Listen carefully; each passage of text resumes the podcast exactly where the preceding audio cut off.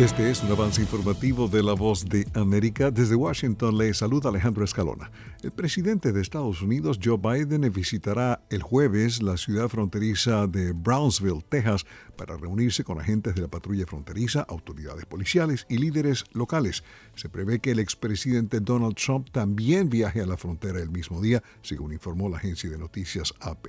Biden discutirá la necesidad de aprobar el acuerdo bipartidista de seguridad fronteriza del Senado, según informó este lunes la Casa Blanca.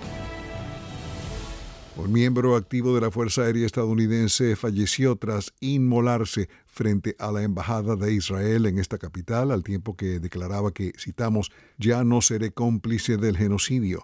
El aviador de 25 años Aaron Bushnell de San Antonio, Texas, falleció a causa de sus heridas, según dio a conocer el Departamento de Policía Metropolitana de Washington este lunes. Bushnell caminó hacia la embajada poco antes de la una de la tarde del domingo y comenzó a transmitir en vivo en la plataforma Twitch, indicó The Associated Press. El video fue retirado de la plataforma, pero agencias policiales obtuvieron una copia y la revisaron de costa a costa. Toda mi familia está en... De frontera a frontera. Los sucesos que ocurren en todo Estados Unidos y más impactan a Latinoamérica. Estados Unidos al día. De lunes a viernes, la información con Tony Cano. Desde la Voz de América en Washington por su emisora local favorita en América Latina.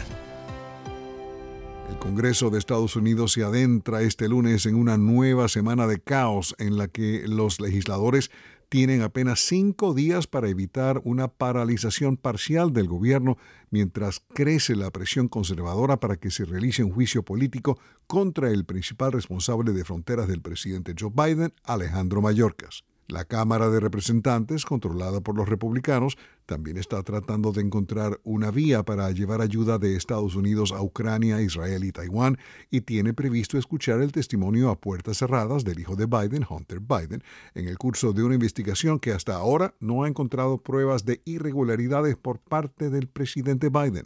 Algunos partidarios de línea dura amenazan con destituir a Mike Johnson como presidente de la Cámara si este permite que sea sometido a votación un proyecto de ley de ayuda exterior de 95 mil millones de dólares ya aprobado por el Senado.